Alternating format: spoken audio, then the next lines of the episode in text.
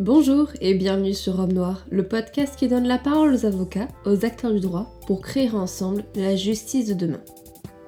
Aujourd'hui, épisode 22, épisode spécial CRFPA, le grand oral. Il y a quelques mois, nous avions fait avec Eva un épisode spécial CRFPA pour les écrits. Nous avons eu beaucoup de retours positifs, je vous en remercie, ainsi que de nombreuses demandes pour un épisode grand oral. Alors, on s'exécute aujourd'hui. Dans cet épisode, on essaye humblement de répondre à vos questions en partageant notre expérience du grand oral, nos astuces et nos conseils. On aborde toutes vos questions de la FAQ en les regroupant en trois parties. D'abord le mental post-écrit, puis les outils pour réussir le grand oral et enfin comment réviser le grand oral. On vous raconte aussi un peu notre grand oral, les couacs, les réactions, le jury, notre état d'esprit et nos trucs qui ont marché. Je vous invite dès à présent à rejoindre notre discussion. Bonjour Eva, merci beaucoup d'être présente aujourd'hui pour un épisode spécial Grand Oral. Alors j'avais lancé une FAQ il y a une semaine et j'ai eu beaucoup de réponses en fait et de questions surtout. On a divisé avec Eva les questions euh, dans un plan en trois parties, voilà, histoire d'être juriste mais pas trop non plus.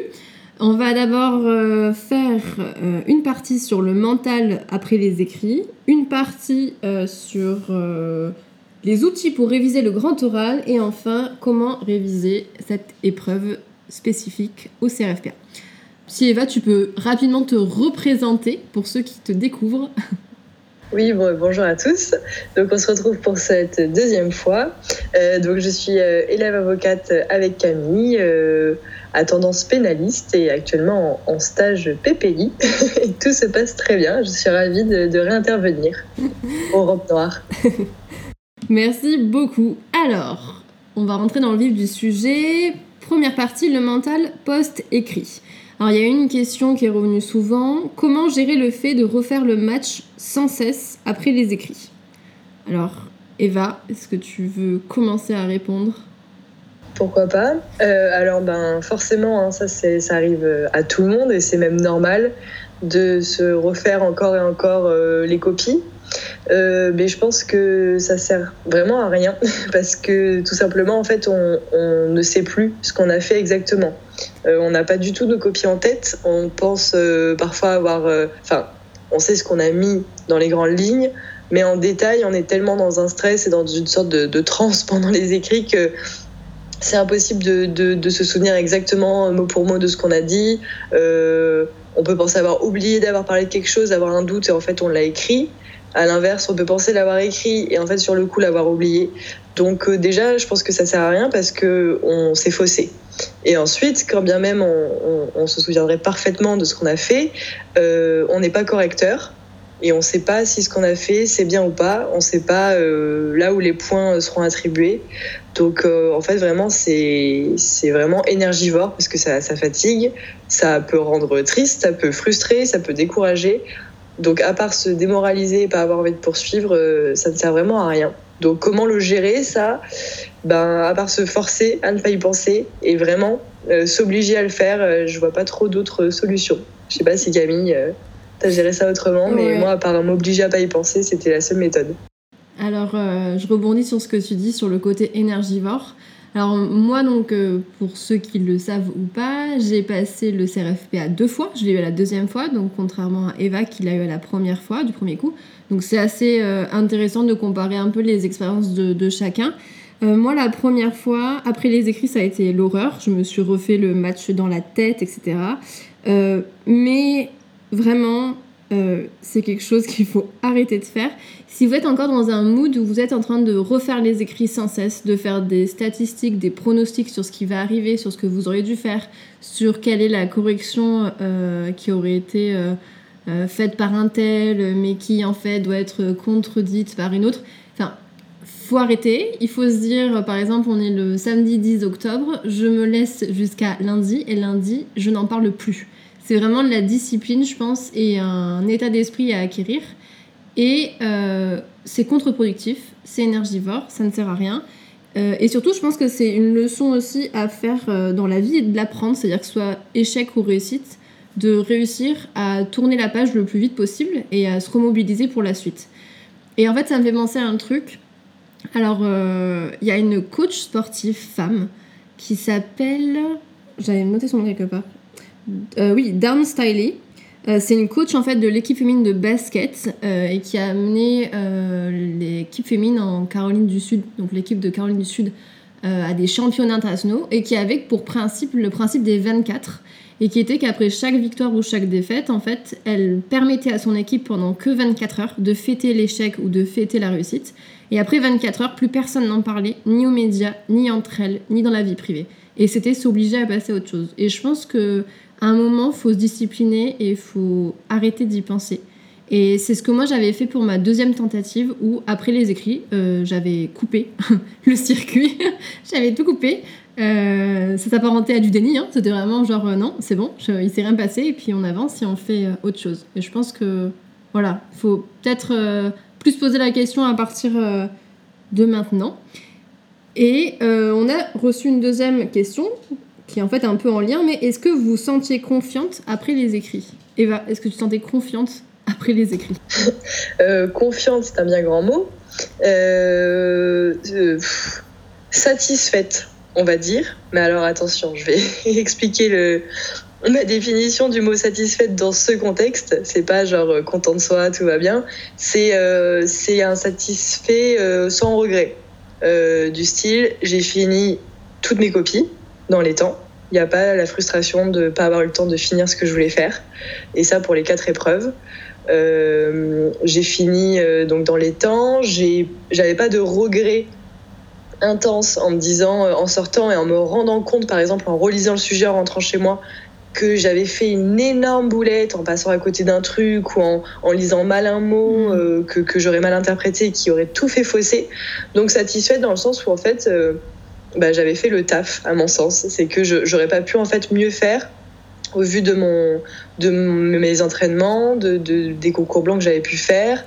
voilà, j'avais rendu le maximum de ce que je pouvais faire en l'état avec euh, mes connaissances euh, et, tout l'entraînement euh, que, que, que, j'avais fait au long de l'année de préparation. Donc confiante non, parce qu'on ne sait pas ce que ça vaut en fait, ce qu'on a fait, mais sereine dans le sens où c'était sans regret et quels quel qu'auraient été les résultats, j'aurais pas pu me, me flageller en me disant oui, mais mm. c'est parce qu'à cette épreuve, tu as fait quelque chose que tu n'aurais pas dû faire. Voilà, mm. j'avais fait au mieux et c'était déjà pas mal. Donc, euh, donc forcément que ça donne de confiance parce qu'on se dit que tout est possible, mais de toute façon, quelle que soit la sensation en sortant, encore une fois, comme bien même on aurait l'impression d'avoir totalement loupé, encore une fois, on n'est pas correcteur et ça, faut vraiment l'intégrer. Euh, moi, il y, a eu des notes qui m'ont euh, déçu parce que je pensais avoir bien plus réussi et au contraire des notes qui m'ont agréablement, voire très agréablement surprise parce que je pensais, euh, j'étais sortie le plus dépité euh, possible et en fait euh, c'est là où, j'ai fait les plus gros, les plus gros points quoi. Donc qu'on soit confiant ou pas, au final j'ai envie de dire que ça change pas grand chose parce que c'est fait et, qu'en fait on est, on est très mauvais correcteur, on est nul pour s'auto-critiquer et surtout, surtout dans ce genre de d'examen donc, donc voilà ce que je peux dire. C'est ça. Et euh, je te rejoins, et puis il faut pas oublier que c'est qu'un ressenti en fait, et que le ressenti n'est pas ni une note, ni une valeur, ni le résultat final de votre travail. Donc euh, pour moi, c'est important de marteler ça. Et alors, euh, personnellement, j'étais pas satisfaite. j'étais satisfaite si, dans le sens où, comme tu dis, j'étais allée jusqu'au bout de moi-même. Donc, pas de regret, pas de remords. De toute façon, je m'étais dit, on m'aurait laissé un mois de plus, qu'est-ce que j'aurais fait de plus? Enfin, genre, voilà, je l'avais fait, j'avais fait mon taf. Euh, après, j'étais pas du tout confiante, mais comme euh, je l'ai dit juste avant, la deuxième fois, j'ai vraiment pris le parti de, de passer à autre chose, mais vraiment cash. C'est-à-dire que moi, le jour de la dernière épreuve, j'avais ma valise et dès que l'épreuve a été finie, j'ai pris mon vol et je suis allée à Nice rejoindre ma famille à 800 km et j'avais donné pour consigne à tout le monde de ne pas en parler. C'est tout. C'était genre juste, voilà, c'était on n'en parle pas. Donc je me suis retrouvée en fait 4 euh, heures plus tard euh, à la table du petit-déj et puis, euh, et, et, puis voilà, et ça m'a vraiment aidé à faire une coupure. Et donc je me suis pas posé la question de savoir si j'étais à l'aise ou pas. Je me suis juste dit que c'était fait et j'ai vu en fait le grand dos comme un nouveau truc à faire en fait, complètement détaché de la première étape. Donc ça m'a aidé. Et je trouve que ça m'a aidé par rapport à la première fois où je l'ai passé, ou comme j'ai expliqué avant, la première fois, j'étais en train de me refaire ce circuit mental tout le temps, tout le temps des écrits. Et la première fois, j'étais tellement pas confiante que ça a impacté mes révisions du grand oral parce que euh, j'étais en train de, tourner en fait en rond et de pas réussir euh, bah le cul entre deux chaises à m'y mettre réellement. Et donc ça m'a beaucoup plus porté préjudice la façon dont je me suis comportée la première fois où je l'ai passé que euh, la deuxième fois. Alors que je le répète, la première fois en plus, je l'ai pas eu et c'était pas du tout là où je pensais m'être loupé forcément quoi. Donc mm. voilà, c'est un ressenti, passez à autre chose, que vous sentiez confiant ou pas ça détermine en rien la suite. Donc en fait, ne vous attachez pas à ce que vous ressentez à l'instant T. Je dirais ça froidement, mais, mais euh, je pense que gardez la tête froide. Je suis totalement d'accord et je te rejoins sur quelque chose que tu as dit, c'est euh, dissocier le grand taux des écrits. Et j'ai été exactement dans la même euh, vision que toi, c'est-à-dire que j'ai vraiment vu ça comme un deuxième examen à part en fait, je crois que c'est la seule façon de ne pas euh, perdre la tête et de pas devenir dingue à repenser trop aux écrits, à l'impact qu'auront les écrits sur la suite. C'est vraiment se dire, voilà, ça c'est fait, check, on met de côté, c'est terminé, de toute façon, on n'y peut plus rien.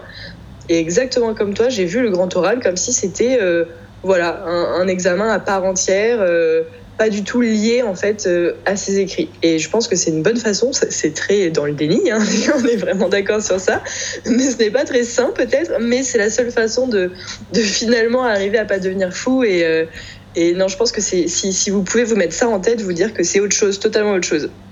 Je pense que c'est très bien. Alors, dernière question euh, premier, de cette première partie sur le mental post-écrit. J'en ai eu beaucoup. Alors en fait, il n'y a que trois questions dans cette partie, mais parce que j'ai eu énormément de doublons. Vous êtes énormément à avoir posé la question de se refaire les écrits dans la tête, de, du ressenti après les écrits. Et la troisième question qui est revenue, c'était comment se motiver quand on est sûr de ne pas avoir les écrits? Alors Eva, est-ce que tu veux commencer? Mais je crois que ça, ça revient beaucoup à, ce qu'on vient de dire. Et euh, cette question résume un peu les autres, c'est qu'en fait, vous ne pouvez pas être sûr de ne pas avoir eu les écrits. Mais vraiment, et ce serait la pire bêtise de la Terre de se dire que vous avez loupé, du coup de vous démotiver totalement, de pas du tout y mettre du vôtre, et euh, le 23 avoir la bonne surprise de voir qu'en fait c'est bon, mais la moins bonne surprise que vous passez dans 15 jours et que du coup vous n'avez pas du tout travaillé le grand oral parce qu'en fait vous étiez sûr que vous aviez loupé. Donc à part euh, reprendre tout ce qu'on vient de dire, c'est-à-dire que vous n'êtes pas correcteur, vous savez pas vous juger. Euh, ça se trouve quand on pense avoir loupé, eh ben on a réussi et inversement. Donc comment se motiver? Bah, Juste en oubliant ça et en se disant euh, qu'il y a toutes les chances et que même si vous, vous ne savez pas, bah, vous avez quand même toutes vos chances. Et, c'est la seule façon. Euh, vous pouvez pas être sûr de pas les avoir en fait.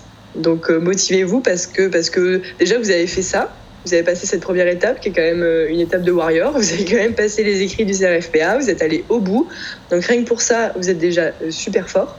Et, euh, et du coup, bah, motivez-vous en vous disant ça, que vous avez votre place et que vous allez vous battre jusqu'au bout. De toute façon, j'ai envie de dire, perdu pour perdu, ça fait des mois que vous y êtes, ça fait des mois que vous mangez, buvez, respirez CRFPA. Tant qu'à faire, autant poursuivre un petit mois de plus à fond quitte à être totalement dans le déni et tout, et tant pis, perdez un mois à travailler comme, euh, comme un bourrin, de toute façon, vous n'avez rien à perdre, parce qu'au pire, ce sera du bonus si vous le repassez l'an prochain, quand bien même vous n'aurez pas les écrits cette année. Donc allez-y et mettez-vous en tête. En fait, il faut travailler comme si vous saviez déjà que vous alliez aux écrits. C'est difficile de se mettre en tête, mais c'est la seule façon de travailler correctement. Dites-vous que, que c'est bon. Travaillez-le comme si vous y alliez, quoi qu'il arrive. Ouais, et j'ajouterais aussi un, pan psychologique que je trouve intéressant, c'est que quand vous allez aux écrits, en fait, vous n'avez rien à perdre parce que de toute façon, vous n'avez encore rien gagné. Donc, vous n'avez rien à perdre, vous y allez en essayant d'avoir les écrits. Je peux vous garantir que le jour où vous êtes admissible, que il y a votre nom sur la liste, vous avez quelque chose à perdre. Parce qu'en fait, vous avez un grand oral à gérer et ce que vous avez à perdre, c'est votre place en fait. Et vous, pour rien au monde, vous voudriez être admissible et louper le grand taux et retomber à zéro l'année d'après. Et donc, en fait, euh, ce qu'il faut vraiment se dire, c'est que c'est pas le moment de perdre une place, de perdre une chance en fait. C'est que si vous ne travaillez pas maintenant, vous êtes en train de risquer, vous avez quelque chose à perdre en fait en germe. Donc euh, il faut quand même avoir ça dans la tête et se dire que si vous, vous êtes en train risquer quelque chose que vous avez obtenu, Et ça, c'est juste pas possible parce qu'une fois qu'on a les écrits, on a quelque chose à perdre. Donc, gardez, gardez je pense, ça en tête. Et euh, on se motive à coup de tais-toi et bosse parce que c'est tout ce qu'il y a à faire. voilà pour ce grand 1. Deuxième partie, les outils pour réviser le grand taux. Alors, on a posé beaucoup de questions qui se résumeraient en 3, 4 mots. Quels sont les indispensables? Eva Alors, euh, j'ai envie de dire que c'est ceux que vous décidez comme étant indispensables. Euh, je vais vous donner les miens, mais euh, exactement comme pour les écrits, chacun a sa méthode, chacun a ses lacunes qu'il va devoir combler euh, pendant ces révisions et euh, c'est pas les mêmes pour tout le monde. Donc euh, déjà, écoutez-vous avant d'écouter les conseils de, partout. Mais bon, si ça peut aider au moins ceux qui sont dans, mon cas, ce sera déjà ça de prix. Mais voilà, gardez en tête que c'est pas parole d'évangile et qu'il faut adapter. Donc pour moi, les indispensables, déjà le Oberdoff. Ça pour moi, il n'y a pas moyen d'y déroger. Euh, il Moi, il m'a fait peur longtemps, ce livre. Euh, J'y ai longtemps pas touché. Je voyais euh, mes amis qui, qui l'avaient, qui l'utilisaient, mais bon, ça me semblait pas. Il me paraissait un peu brut, euh, un recueil de textes comme ça. Je voyais pas en quoi ça allait m'aider. Voilà. Et en fait, en fin de révision, il m'a beaucoup aidé quand j'avais déjà une bonne notion de, de ce qu'était bah, chaque, chaque thématique des libertés fonda et tout, il m'a bien aidé euh, parce que bah, système de lexique avec thématique et une thématique égale un recueil de, quelques textes et ces textes bah, ensuite ils sont indispensables. Alors peut-être pas en, voilà, en début de révision, c'est un peu abrupt. Euh, mais en, fin, quand on maîtrise déjà les notions, euh, je pense que c'est bien parce que du coup, ça, ça, cadre en fait dans notre tête. Et pour un grand taux, bah, c'est très bien, par exemple, pour l'introduction, bah, savoir à peu près tous les textes qui parlent de ce qu'on va dire, ça, ça se cale dans une intro. Et donc, c'est très bien d'avoir euh, l'outil euh, adéquat. Donc euh, ça déjà indispensable. un autre qui me semble indispensable, c'est le code des droits fondamentaux, code constitutionnel et droits fondamentaux, c'est ça, voilà. ça, alors ça a été ma bible, pareil, ça, a été tardif, mais en fait quand je me suis dit mais mais c'est dingue, j'aurais jamais pu passer grand oral sans ça. Parce que pour ceux qui ne savent pas, bah, il y a donc tous les textes genre euh, constitution, etc. et leur jurisprudence. Ce qui est quand même assez extraordinaire parce que moi, quand je révisais et que je voyais toutes les jurisprudences du Conseil constitutionnel, je me disais mais jamais de la vie je vais les retenir. Il y en a qui sont fondamentales et en fait, ben, dans ce code, on a des jolis euh, livrets roses au milieu avec toutes les jurisprudences du Conseil constitutionnel dans l'ordre. On peut les surligner, on peut les postiter et c'est super rassurant et surtout super utile. Et ça nous donne un angle d'attaque devant un sujet où on, on, tâtonnerait. Voilà, on a la jurisprudence, etc. Et pas que sur la Constitution, hein, vraiment sur tous les textes indispensables. Donc ça, je pense que c'est euh, vraiment important. Donc ça, je dirais que c'est les indispensables un peu généraux. Et ensuite, ce qui a été mes indispensables à moi, donc à adapter, euh, je me suis acheté un, tout petit livre très mignon sur le droit des étrangers, mais qui n'est pas forcément fait pour les juristes, qui est fait pour euh, ben, quelqu'un qui, par exemple, voudrait venir en France et veut connaître ses droits. Euh, et ben, euh, c'est des questions très pratiques, c'est des petites fiches pratiques, genre les 60 questions qu'on peut se poser. Comment obtenir euh, le droit, les visas, la durée, faire venir les enfants, rejoindre un parent, etc. Et ça, je sais que c'était une lacune pour moi, le droit des étrangers parce qu'on n'en fait pas en fait. Enfin, moi, j'en ai pas fait à la fac, et je savais que ça pouvait être susceptible de questions, voire même de certains sujets qui touchent à ça. Donc ça, je savais que pour moi, c'était une lacune, donc je m'y suis, euh, je m'y suis remise. Et, euh, et pareil, en, droit, euh, droit administratif aussi, j'ai revu ça parce que je, je c'est pas ma tasse de thé. à la base, je suis pénaliste. Donc, donc voilà, quoi d'autre J'avais aussi ici un petit livre, je ne sais plus la collection, c'est dans la même collection que le Oberdorf. C'était les 10 actus de l'année. Mmh. J'en avais parlé dans le premier épisode et ça revient sur tout ce qui va être, ça reprend 10 décisions, slash jurisprudence, slash loi, vraiment qui ont fait l'année. Donc là, ce sera 2020. Donc ça aussi, c'est vraiment pas mal. Si on retrouve la référence, on pourra peut-être euh, balancer le lien. Et, euh, et, voilà, et le petit memento euh, d'Alos bleu qui, pareil, revenait sous forme de fiche, qui n'était pas indispensable, mais qui, voilà, m'aidait à avoir les bases sur, sur les notions pour un peu l'essentiel à savoir. Mm. Mais voilà, bétonner là où vous n'êtes pas fort, en fait. Ouais, c'est ça. Ouais, ouais. Alors, euh, je rejoins Eva sur l'Oberdorf. Alors, moi, je, c'est, ça devrait être un livre de chevet pour votre grand eau. Alors, c'est vrai qu'il est hyper brut et vraiment, euh, c'est, c'est compliqué parce qu'on n'a pas du tout l'habitude d'un manuel, euh, déjà de bosser avec un manuel, on a l'habitude des codes, donc c'est un peu plus compliqué, mais il faut pour moi le codifier. Il faut le, voilà, le post-iter, s'en imprégner, euh, savoir un peu comme un code où chercher quoi, s'approprier. Donc l'Oberdorf, le code Constit, moi aussi je l'avais. Je rebondis sur une question qu'on a eue et on va la traiter maintenant. Oberdorf ou code Constit, moi c'était les deux parce qu'en fait c'est hyper complémentaire. Euh, J'avais tous mes textes bruts dans le recueil d'Oberdorf et après toutes mes JP dans le code Constit. Et donc je réponds aussi à la question qui est doit-on retenir toutes les, ju- les jurisprudences? Euh, Vous avez le code Constit, vraiment les majeures elles sont marquées. Et ce qui est génial avec ce code Constit, c'est y a, comme Eva vous l'a dit, toutes les décisions du Conseil constitutionnel, mais aussi toutes les grandes décisions d'autres cours. Et surtout, à chaque fois, vous avez en fait l'article, mais vous avez l'explication du principe. Il y a un petit point marqué principe. On entend droit à la vie privée, le droit de nanani nanana. Et donc, vous avez en fait de la définition, ou du moins la façon dont on doit cerner la notion et qu'est-ce qu'elle recoupe, et euh, toutes les petites subdivisions de la notion en elle-même.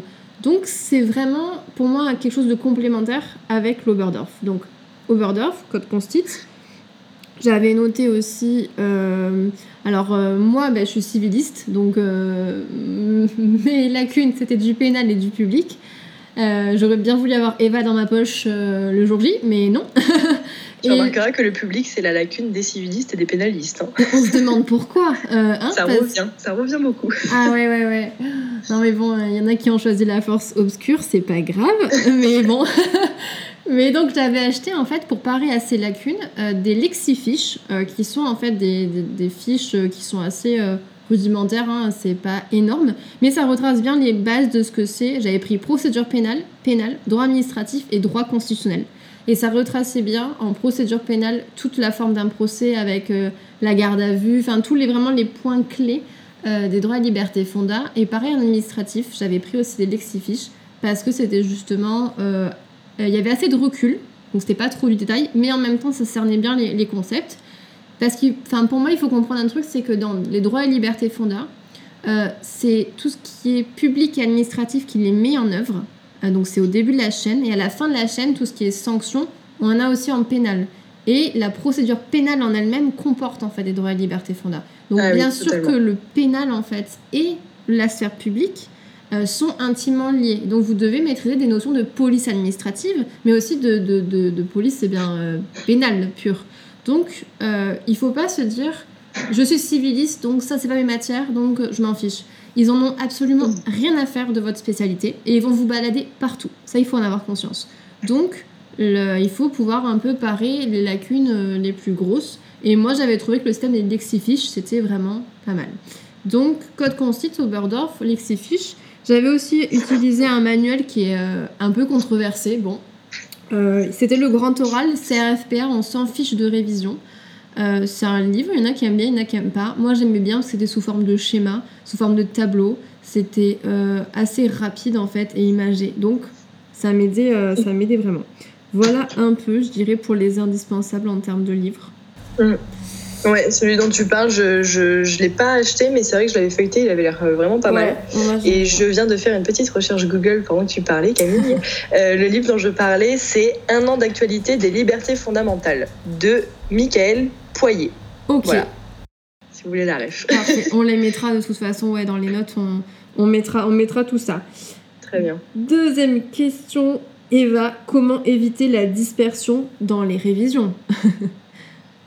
Oula, bonne question. Euh, Par rapport au, à l'éventail énorme des connaissances, euh, l'actu ouais. juridique, ouais.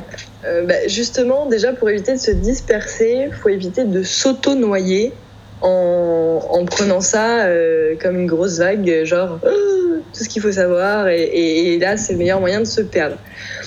Encore une fois, ça a été ma méthode. Je dis pas qu'elle est euh, géniale, mais c'est comme ça que, je l'ai fait.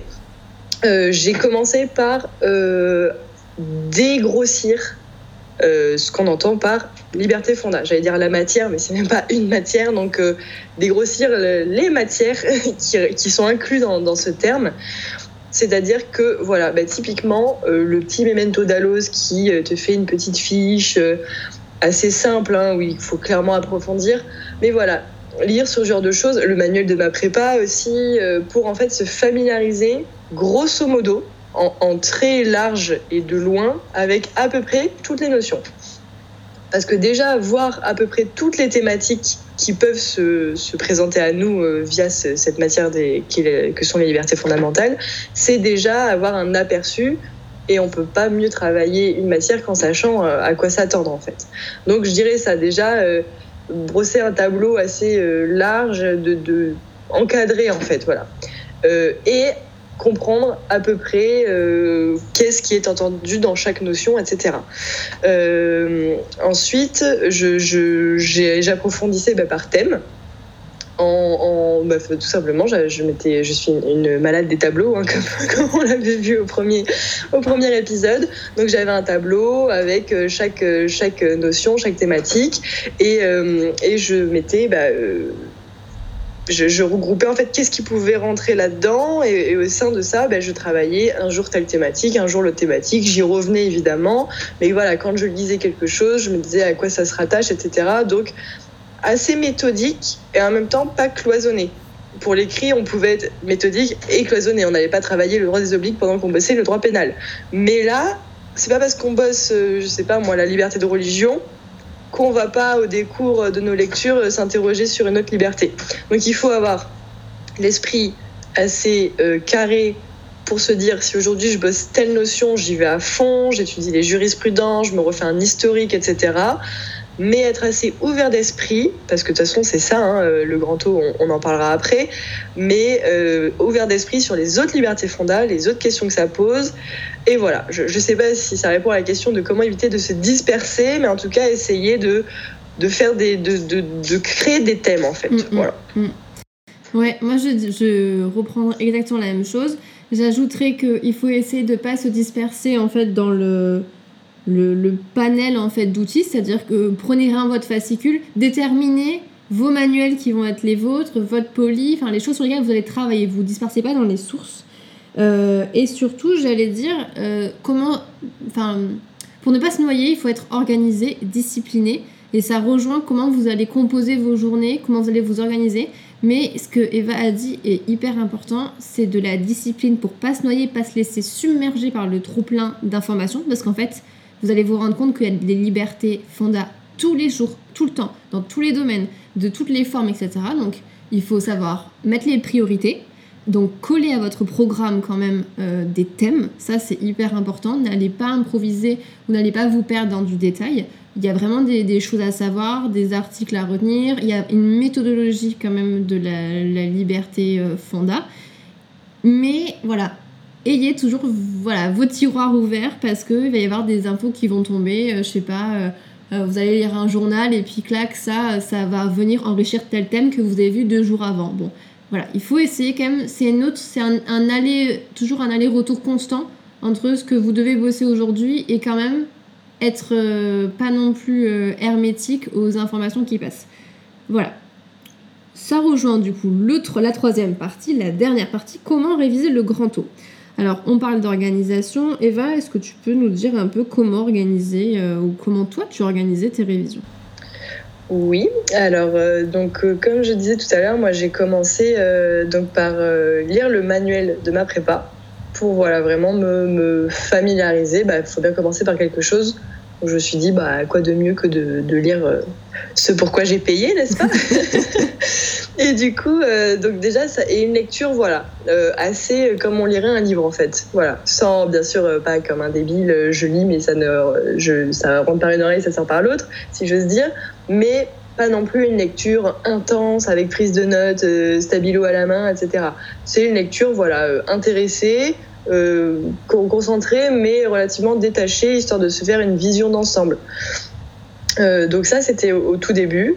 Et ensuite, je me suis, bah, j'ai essayé en fait parce que les manuels ne suffisent pas. C'est pas un manuel qui suffira. Il faut, il faut prendre plusieurs sources. Même si je te rejoins, Camille, il faut pas se noyer dans les sources. Faut, faut en déterminer quelques-uns on se dit je travaillerai avec ceux-là. Il y en a, on va voir, bah, qui ne traitent pas de telle thématique, donc on peut en acheter un autre qui, qui lui en traite, mais voilà, ça sert à rien d'avoir 15 manuels. Mais donc euh, agrémenter en fait avec les autres sources telle thématique. Donc moi en fait je me, suis fait euh, sur ordinateur euh, des fiches assez complètes euh, des thématiques que, que, que, je savais être potentielles pour le grand eau, où je mettais ben, les infos de mon manuel, résumé, ou ce que, ce que je pensais important, les dates phares, les décisions phares. Et en fait, au fur et à mesure de mes lectures et de mes autres sources, j'agrémentais ça. Même si je lisais un article, par exemple, qui m'intéressait sur ce sujet, je copiais-collais l'URL et je me le mettais dans ce, document, en fait, qui faisait un peu ma grosse base de données. Ensuite, je l'ai imprimé et c'est ça que j'ai potassé, euh, tout en voilà, restant curieux euh, aux infos, aux actualités. J'allais euh, quasiment tous les jours sur les sites de jurisprudence, etc. Je lisais beaucoup tout ce qui est, enfin, les pages sur Facebook qui parlent de ça, les, les pages Instagram où tu parles pas mal d'un Rome Noir Camille qu'on connaît bien. Voilà, donc je restais curieuse autour de ça, mais mon travail du quotidien un peu scolaire, c'était voilà, relire et relire ces fiches, m'imprégner, essayer d'apprendre au maximum les incontournables de telle et telle, telle, et telle thématique. Et encore une fois, Camille, tu as, as, eu bien raison de dire qu'il ne y a, y a, faut pas se noyer dans les détails non plus. Il y a, des, choses à savoir qui sont indispensables qu'on vous reprochera si vous ne le savez pas sur tel thème. Si vous n'êtes pas capable de parler d'une décision qui est majeure ou qui a créé un tournant, là c'est clair que vous passez à côté. Mais si vous n'êtes pas capable de nous sortir le petit décret d'application, c'est pas grave. Quoi. Faut, faut pas s'enfoncer là-dedans. Et ensuite, à l'approche du grand eau, ce que j'ai fait pour arrêter de lire, euh, c'est parce que ça faisait quand même beaucoup de pages sur Word, on va pas se mentir, c'est que je prenais des fiches Bristol à l'ancienne et que là, pour le coup, une thématique, je mettais euh, sous forme de flèche les textes indispensables, même si je n'avais pas les apprendre, mais ça me rassurait qu'ils soient là parce que j'avais pas les apprendre. Pourquoi? Parce que le Oberdoff, et oui, mais, euh, mais ça me rassurait de, voir qu'ils étaient là.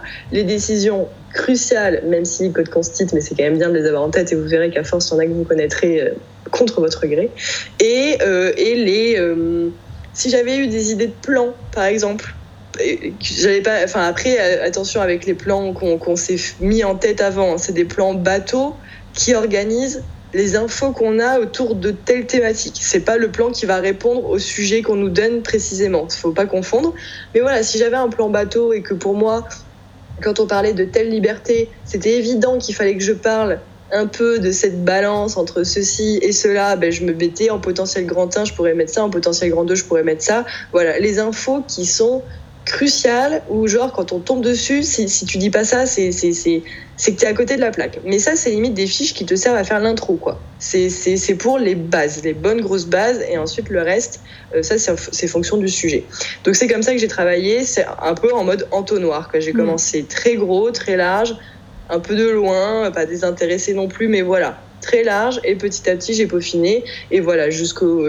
j'ai arrêté de travailler... Euh, deux jours avant le jour du grand eau. Mais voilà, jusqu'au troisième jour, ce sont que ces petites fiches Bristol que je relisais histoire de, de me mettre en tête les infos cruciales, mais, mais pas plus, parce que sinon on se noie et, et voilà, c'était ma méthode. ouais, je te rejoins aussi sur pas mal de points. Je dirais pour compléter un peu. Euh, je dirais qu'en fait, le... c'est difficile parce que c'est pas du tout la même euh, cohérence que les écrits euh, où normalement vous êtes habitué à avoir un galop par semaine à rendre, où vous avez par exemple des lives, vous avez des cours, vous avez des corrections, il y a des Q&A, les écrits normalement c'est vraiment hyper organisé et vous avez en fait un planning que vous subissez. Alors que là le grand taux normalement c'est quand même beaucoup plus lâche et c'est à vous de l'organiser. Ça ne veut pas dire qu'il ne faut pas en fait avoir un planning qui à la fois comporte euh, de l'apprentissage de thèmes, de la codification entre guillemets de vos euh, manuels, Oberdoff, Code Constit et les autres codes, euh, et qui aussi comprennent des plages horaires d'entraînement. Moi j'insiste un peu là-dessus, je trouve que c'est hyper important de s'entraîner. Ça peut être des entraînements sous diverses formes. Ça peut être juste, euh, bah, je sais pas moi, je prends, euh, je prends une actu et puis j'essaye de voir les deux droits ou les deux libertés qui en émergent, qui en sont en train de se fighter. Je suis en train de voir s'il y a une conciliation qui est faite, dans quel sens? Est-ce que la balance, elle planche plus d'un côté, plus de l'autre? Est-ce que c'est une conciliation qui est prévue par les textes? Ou est-ce que c'est en fait une application qui fait que dans notre pays, on privilégie ça à ça alors que dans d'autres, c'est autrement? Ça, ça peut être un raisonnement qui tient en 5 minutes, qui tient juste en je regarde les infos, je regarde le journal, tiens, euh, genre, tiens, le Covid, liberté d'aller et venir, tiens, euh, je sais pas, euh, la salubrité publique, ok, alors là, voilà. Euh, Donc, c'est s'exercer en fait à mettre en balance, reconnaître, mettre en balance, voir les conciliations, critiquer. Et avoir ce- ce- cette chose-là en tête et de le garder tout au long de la semaine et après peut-être avoir des sujets plus poussés, plus pointus où on se dit, ok, là, vraiment, une fois par semaine, je me prends une heure, je prépare un sujet d'anal. Et après, je le fais euh, à mon pote, euh, à ma famille, à mon copain, à ma copine, à mon chat, tout seul. Mais d'avoir en fait cette discipline de s'entraîner. Parce que euh, c'est pas comme les écrits où vous avez un retour constant. Là, il va vraiment falloir, je pense, se discipliner et prendre en compte l'oralité. Donc, sur la semaine, moi, j'avais vraiment des plages où c'était de l'apprentissage pur et de la, de la codification, vraiment de- de se saisir des manuels. J'avais aussi des espèces de rituels, routines, appelez ça comme vous voulez, de réflexes quotidiens qui étaient euh, je vais aller checker euh, l'actualité juridique. Pour ça, j'ai vraiment deux comptes que j'adore. Euh, Camille Décode, Rémi Dandan, que je salue, qui fait vraiment un travail exemplaire, qui est déjà super sympa dans la vraie vie, mais qui fait vraiment du contenu de qualité. Allez les voir, prenez le réflexe de vous dire, voilà, comme une habitude, je suis dans le métro, je suis ici, je suis là, je vais regarder tous les jours, parce que c'est des thèmes d'actualité juridique. Après, et ça permet aussi de synthétiser une, inf- une information et ça vous évite d'aller, euh, on va pas se taper tous les jours le JO euh, euh, journal officiel. Camille Décolle le fait très bien, donc regardez ce qu'elle dit. Je lis pas le JO tous les jours. Le euh, le JO tous les jours. Euh, voilà, vous n'allez pas non plus tous les jours aller vous, vous lire toutes les semaines juridiques la Gazette du Palais. Bon, ça va quoi. Donc, prenez l'habitude quotidiennement d'aller regarder euh, Instagram, Camille Descodes, Rémi Dandan pour l'actualité juridique, les deux, et actualité plus nationale, internationale. Hugo décrypte très bien aussi, synthétique, 10 slides maximum. Ça permet quand même d'avoir euh, quelque chose de. Voilà, de, de juste de, de rester en éveil et de noter quand c'est vraiment super important. Donc ça, et aussi une fois par semaine, aller voir par exemple un blog genre Liberté, Liberté Chérie qui fait vraiment des articles poussés sur les décisions qui sortent et qui a vraiment euh, un œil critique là-dessus. C'est une prof de droit, si je ne me, trompe pas, mais qui est vraiment spécialisée là-dedans, qui fait des articles de très bonne qualité, qui sont aussi très prisés du monde universitaire. Donc voilà, c'est un peu une référence au blog Liberté, Liberté Chérie. Voilà, je dirais un peu ess- essayer d'avoir cette dynamique de il y a euh, du fond à apprendre, il y a des livres à toucher, s'approprier, comprendre. Euh, il y a aussi des, des notions à mettre en exercice par des trucs très rapides ou de l'entraînement plus long. Il y a une oralité à, à mettre en place et il y a des réflexes de d'aller piocher de l'actualité à droite à gauche en ciblant ses sources. Voilà. Ouais, je suis totalement d'accord et j'en profite pour rebondir. Euh, donc oui, c'est ça, c'est que faut pas se cantonner au, au manuel et au, au bachotage pur et simple qui peut peut-être passer pour les écrits mais qui ne suffira pas pour euh, le grand taux. Et euh, là où je voulais rebondir, c'est que effectivement j'ai oublié de parler des entraînements, tu vois, de, de passer à l'oral parce que c'est quand même l'oral. hein. Donc on a beau être un puits de science, euh, si, si on n'arrive pas à exprimer correctement ses idées, ça ne fonctionne pas. Et euh, moi je m'entraînais avec des amis euh, on se donnait un sujet, par exemple, je sais pas, le, le mercredi et le vendredi, on passait, on était trois, et voilà, et on, passait comme pour de vrai, avec le chrono, notre petit entraînement. Bon, ça au début, on se laissait plusieurs jours, et, après, on, se laissait en temps. En, en- en conditions réelles, avec une heure de prépa, etc. Et, euh, et on s'écoutait, on se faisait des remarques, on se posait des questions, enfin voilà, on, se, on, faisait des simulations en fait. Et ça, je pense qu'effectivement, comme tu l'as dit, c'est très important. Et je rebondis également, je ne peux que te rejoindre sur euh, les comptes Instagram que tu as cités, euh, Instagram et Facebook. Et c'est vrai que même les vidéos de Camille Décode, par exemple, moi, je je le faisais pas rentrer dans mes révisions. C'est par exemple le soir. Euh, quand bah, j'avais bien travaillé la journée, etc. Le soir dans mon lit, euh, avant ma petite série Netflix, je me regardais genre euh, deux vidéos de Camille Décode parce que ça prend moins la tête. On a l'impression c'est hyper ludique parce qu'elles sont cool ces petites vidéos, on comprend tout. On, a l'impression que c'est du divertissement quasiment. Et en fait, on, retient et on apprend. Et, et, ça peut être, il y a des trucs qui marquent et, et que vous serez capable de ressortir parce que c'est une façon plus ludique. Et le cerveau, arrivé à ce stade, il en a marre d'apprendre, il en a marre de lire, et je vous comprends. Et donc ce genre de format beaucoup plus sympathique, euh, on va pas se mentir que les écrans, ça nous attire tous, euh, ça peut largement aider à, peaufiner euh, et à mieux comprendre certaines notions. Yes, tout à fait, moi je suis totalement d'accord avec ça. Euh, autre question, comment aborder le jury? Voilà. Est-ce que tu veux commencer Je rigole parce que je, je vois la question qui est comment aborder le jury du début à Ouais. la fin. Et j'ai une anecdote assez croustillante sur la fin de mon grand oral. Donc c'est pour ça que, que ça m'amuse, je vais vous la faire partager pour vous dire comme quoi, euh, même quand on est vraiment maladroit, euh, on peut pas se cacher de ça, de, de même le jour du grand O où on est un peu euh, coincé, où on veut paraître le plus sérieux du monde, parce que je suis sortie par la mauvaise porte. Voilà. J'avais fait ma salutation de revoir, j'étais toute contente, tout s'était bien passé, mon image était intacte jusqu'au moment où j'ai ouvert la mauvaise porte et où je me suis retrouvée face à face avec un bureau vide et pas du tout face au couloir qui devait me permettre de sortir de la salle. Donc voilà, ça, cette question me fait rire, mais bon, de blague à part, euh, comment aborder le jury du début à la fin? Eh bien, euh, alors tu me diras, euh, Camille, ce que toi t'en penses. C'est assez lointain, mais c'est vrai que je me souviens que, moi aussi cette question me, stressait de savoir comment leur dire. Euh, bah déjà, soyez polis, soyez souriants. Blague à part, vraiment, enfin, pas non plus comme un demeuré, pas en mode Miss France, mais soyez contents d'être là. Parce que je pense que vous le serez déjà, euh, parce que c'est une fierté hein, d'être au grand oral. Euh, en général, on est dans une jolie salle, on s'est bien habillé, on a un jury euh, compétent devant nous, euh, composé, pour ceux qui ne savent pas, d'un magistrat, d'un avocat et d'un universitaire. Donc, ouais, soyez heureux et, et montrez-le, tout en étant concentré évidemment. Mais voilà, poli évidemment. hein. Euh, bonjour quand on rentre, bonjour messieurs, dames, bonjour messieurs, ça dépend de la, composition. Euh, ne vous asseyez pas, euh, donc allez jusqu'à.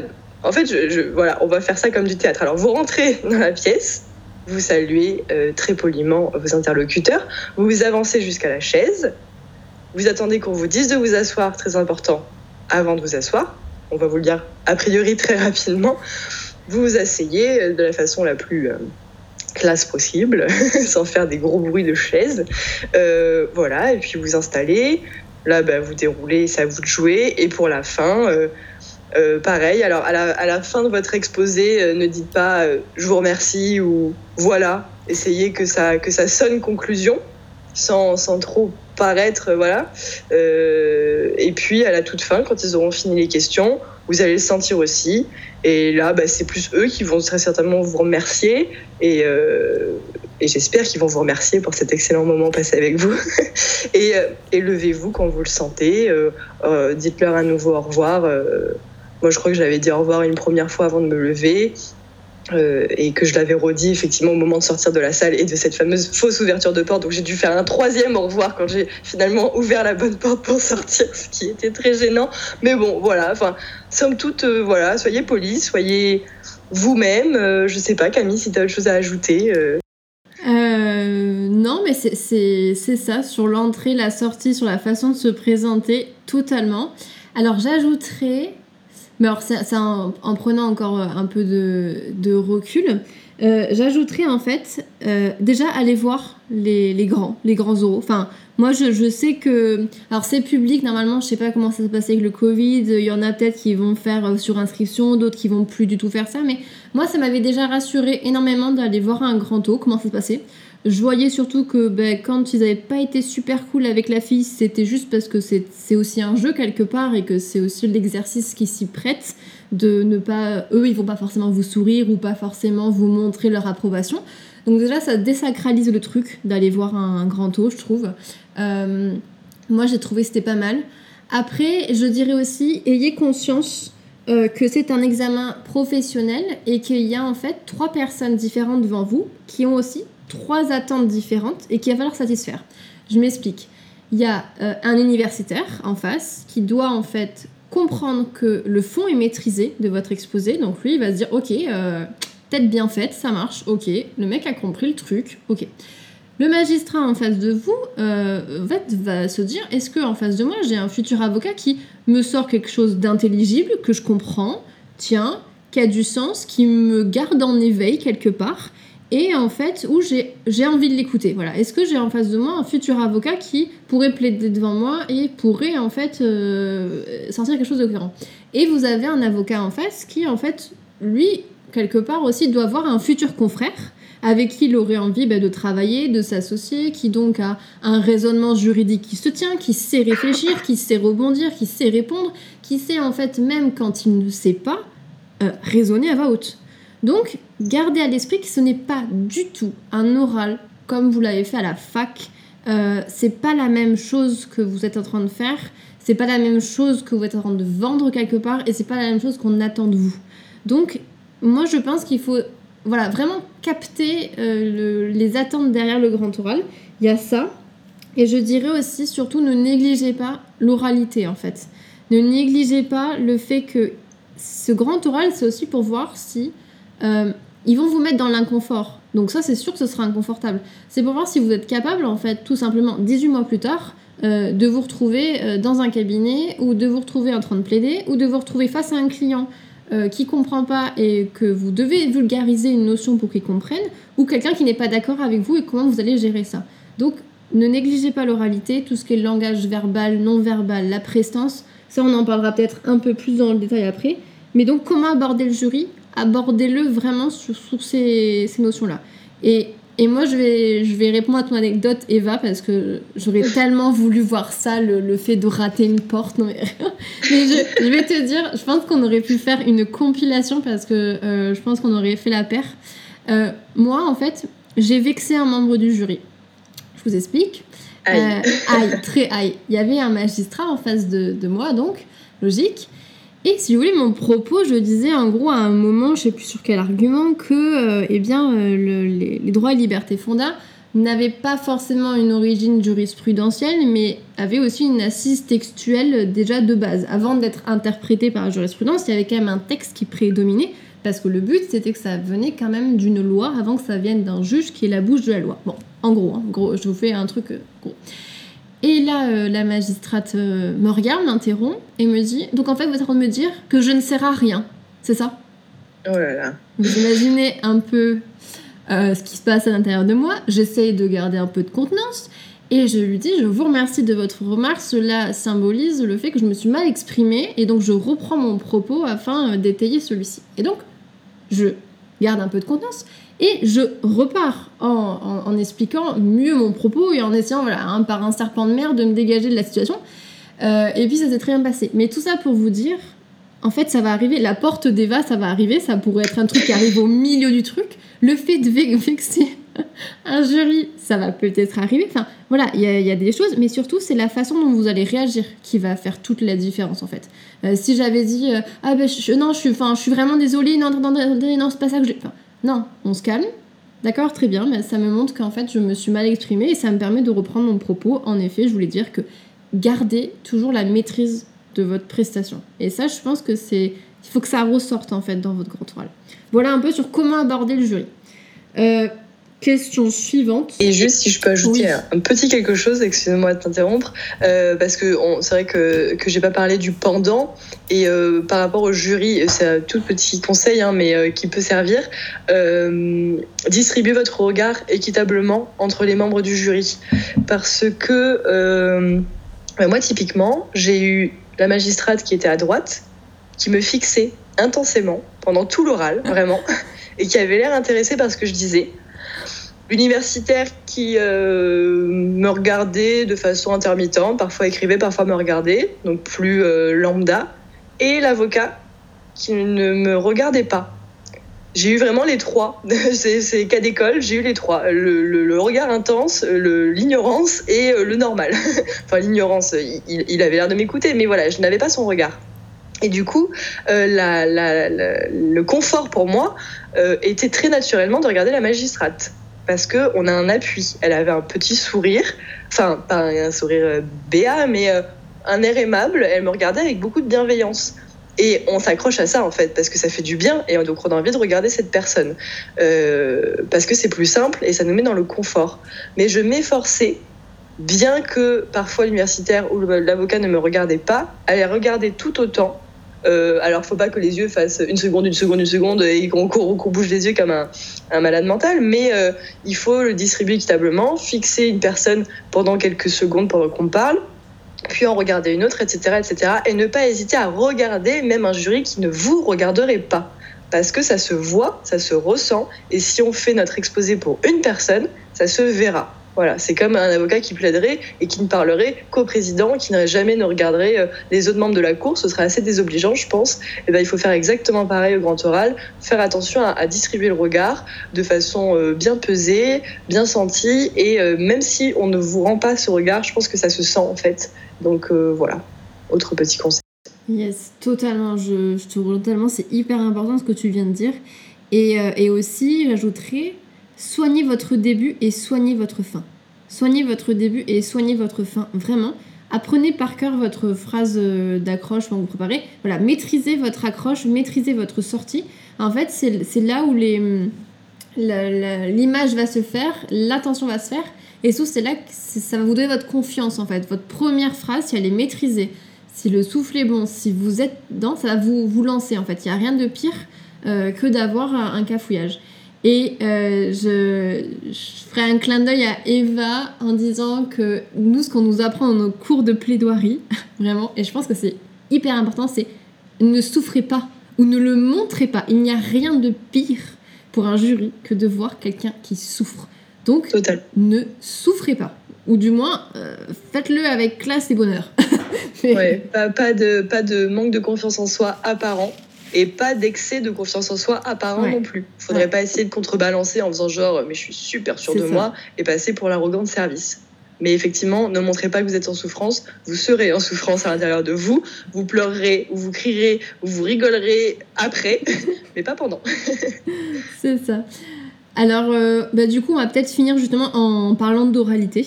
Parce que les autres les questions, en fait, on les a déjà répondues dans les autres parties sur la suite. Donc, on va peut-être finir un peu sur euh, l'oralité, sur euh, comment se préparer mentalement, justement, un peu là-dessus. Euh, moi, je dirais qu'il faut, pour se préparer mentalement, il faut relativiser. Mais vraiment, enfin, je veux dire, euh, pour moi, le, grand oral, et c'est comme ça que je, l'avais envisagé, et je pense que ça peut aider. Hein. Alors, on se ment ou on se ment pas, mais c'est le, début de la fin. Mais dans le sens où il y a pire que le grand oral. C'est-à-dire qu'après, le grand oral, c'est juste montrer pas de blanche pour ensuite aller à l'école des avocats pour plaider devant les autres, pour, pour après ensuite aller plaider devant un, tribunal avec un maître de salle à côté, pour ensuite aller plaider tout seul face à un magistrat avec des clients derrière sur un vrai dossier, des vrais enjeux et quelque chose de gros. Donc en fait, quand on, quand on dézoome euh, l'épreuve du grand oral, euh, c'est pas grand chose quelque part en fait c'est un peu comme le permis de conduire de s'en faire tout un truc et puis en fait ce n'est rien par rapport à les milliers de kilomètres qu'on va conduire. C'est un peu comme le bac et se rendre compte, bah écoutez, euh, quand tu arrives en, en licence en master et que tu passes tes parcelles, tu te dis, bah le bac c'était sympathique. Donc c'est juste de se dire, en fait, euh, c'est le début de, de, toute une aventure où il va y avoir encore plus de pression, plus de stress, dans le bon sens du terme, hein, je veux dire, c'est pas parce que quelque chose fait peur que c'est pas quelque chose de bien et que c'est pas quelque chose qui, qui, va être cool. Mais voilà, de, remettre ça dans son contexte et de se dire que on en est largement capable parce qu'en fait, euh, vulgairement parlant, c'est du pipi de chat par rapport à la profession d'avocat et par rapport aux défis qui nous attendent et qu'on va embrasser et qu'on aime embrasser. Donc les difficultés d'aujourd'hui, en fait, c'est ce que vous avez toujours voulu hier, en fait. Vous avez toujours voulu vous retrouver là, en fait, pétrifié devant un jury grand oral. En fait, c'est vraiment ça le truc. Donc, embrassez vos difficultés d'aujourd'hui parce que c'était votre vœu d'hier. Voilà, moi je dirais, commencez par relativiser, s'entraîner, toujours, toujours. Ne pas négliger l'oralité comme on l'a dit, la respiration, l'élocution, le ton, le vocabulaire, la posture, le regard. Maîtriser tout ça, ou essayez du moins, parce que ça va vous renforcer votre confiance et ça va porter votre message. Et comme euh, la forme, c'est un peu le fond qui remonte à la surface, hein, on va citer Victor Hugo pour faire les indélos, mais c'est un peu l'idée euh, qu'on nous martelait. Soignez votre forme aussi, quoi. Et, euh, et voilà, et j'irai prendre en compte son stress et le, le travailler. Ne pas, ne pas se dire non, mais on verra le jour J. vraiment, prenez-vous par la main et prenez ça au sérieux. Eva, est-ce que tu aurais quelque chose? Ouais, je te rejoins totalement. Euh, c'est vrai que c'est assez antinomique. Euh, c'est vrai que c'est un moment qu'on redoute, on regrette quasiment. On se dit, mais pourquoi en fait je m'inflige ça? Enfin, voilà, je, pourrais faire autre chose. Je pourrais ne pas être euh, là maintenant tout de suite devant ces trois personnes qui me jugent et me jaugent. Mais euh, en même temps, comme tu dis, on en, rêve. Et si on y est, euh, c'est qu'on a voulu y être. Et, c'est vrai que c'est assez antinomique, mais, c'est ça qui fait toute la, toute la beauté de ce moment. Euh, oui, comment se préparer mentalement? Bah Déjà, vous dire que si vous y êtes, c'est que vous avez votre place. Alors, il y en a qui ont leur place et qui n'y sont pas. Je n'ai pas envie qu'on puisse dire ce que, ce que je dis pas, parce qu'il y en a qui méritent totalement d'aller ouais. à ce grand oral, à cette dernière épreuve et qui n'y sont pas. Euh, mais par contre, ceux qui y sont, pour le coup, bah, par A plus B, ça veut dire qu'ils ont réussi les, les écrits, donc que par définition, ils ont leur place. Euh, pour vous rassurer aussi, dites-vous que le taux de personnes euh, recalées après le grand taux est quand même beaucoup moins euh, élevé mmh. que le taux de personnes recalées entre les écrits et le grand oral. Ça aussi, ça rassure. Il y a, il y a mmh. moins d'écrémage, si j'ose dire. Euh, si on y est, il y a plus de chances que ça le fasse plutôt que ça ne le fasse pas. Malheureusement, pour certains, ça ne passe pas. Euh, mais, mais voilà, donc euh, peut-être que pour se préparer, gérer son stress, il faut se dire, un, j'ai ma place. Deux, si ça se passe correctement, ça devrait le faire. Il y a plus de probabilités parce qu'on aime bien, on va pas se mentir, quand on passe des concours, penser à toutes les probabilités. Là, il y a plus de probabilités pour une fois que c'en est une qui est favorable, en plus, que ça fonctionne plutôt que euh, ce soit un échec. Donc euh, voilà, se préparer mentalement, ben, relativiser, prendre du recul, comme tu dis Camille, désacraliser aussi un peu le moment, parce qu'il faut pas oublier aussi que ceux qui sont en face de nous, euh, c'est bête à dire, mais ce sont des personnes, hein, ouais. les membres du jury, c'est des gens, c'est bête à dire, mais il faut se le dire, hein, ça reste des, des, personnes qui sont pas là pour nous flinguer, en fait, ils se sont pas levés ce matin en disant, je vais euh, pouvoir euh, critiquer à mauvais escient des, des, élèves et les terroriser. Non, ils sont là parce que bah, ils ont hâte de nous entendre. Ils sont curieux d'entendre ce qu'on a à leur dire, de, de découvrir une personnalité, euh, de découvrir un raisonnement, euh, de nous mettre certes en difficulté, mais c'est jamais méchant dans le fond. C'est comme disait Camille pour nous tester en tant que futur professionnel. Euh, et heureusement qu'il y, a cette étape. Et voilà, donc relativiser, même si je sais que c'est beaucoup plus facile à dire une fois que c'est fait qu'avant. Voilà, ne, pas voir ça comme le moment de terreur. Et ça se passe souvent mieux que ce qu'on pensait. Et quand c'est fini, on se dit que finalement, euh, même si on n'a pas su répondre à tout, même si on aurait pu peaufiner, euh, on sort rarement dévasté euh, du grand taux en se disant que ça a été une pure catastrophe. Enfin, je ne sais pas s'il y a beaucoup d'exemples d'élèves qui sont sortis en pleurs. Il doit y en avoir. Franchement, je ne vais pas vous mentir, ça peut arriver. Mais c'est quand même pas la majorité. Voilà. La majorité des fois, on a un gros soulagement, une grosse fatigue. On a enfin fini. Et voilà. Et dites-vous que c'est le moment ou jamais quoi. Vous avez travaillé toute une année ou tout un été pour les écrits, vous avez connu le stress de l'attente des résultats, etc. Vous avez bûché pour le grand oral, vous y êtes quoi. Donc là, si vous y êtes, c'est pas pour vous décomposer, c'est pas pour, euh, pour faire une mime devant le jury, c'est pour assurer, faire ce qu'on a à faire, que ça passe ou que ça casse. L'important, c'est surtout de ne pas avoir de, de regrets. Et, euh, et, voilà, donc allez-y comme un warrior et, et ça, ça devrait le faire. C'est un peu Ayez les... confiance en vous. c'est un peu les poteaux de Colanta là. Hein. C'est bon là. Là on y est, on laisse la place. La on reste quoi. Donc euh, voilà. Je crois qu'on a répondu un peu à toutes les questions. Alors il y en a euh, vraiment qu'on a distillé au fur et à mesure de notre développement, d'autres qui ont été regroupées. Euh, bien sûr, si vous avez une autre question qui vous sort euh, du chapeau, il n'y a pas de problème. Vous envoyez un message sur Instagram par mail euh, ou autre sur le podcast. Il n'y a aucun problème. On vous répondra avec Eva. Eh bien écoute, merci Eva, merci beaucoup d'avoir partagé ce moment et puis, et puis d'avoir partagé aussi merci à toi. tes petites astuces et ton ressenti. À très vite. À très vite. Je remercie Eva qui répond toujours présente pour un épisode CRFPA avec qui j'ai fait mes premiers pas à l'école des avocats et qui est toujours partante pour manger des sushis avant ou après les cours de plaidoirie. J'en profite d'ailleurs pour saluer toute la team C1 d'Aliénor. Je vous souhaite à tous une très belle réussite pour votre grand oral et de trouver une bande de copains sympas pour l'école des avocats. J'espère que l'épisode vous a plu et je vous dis à très vite pour un prochain épisode.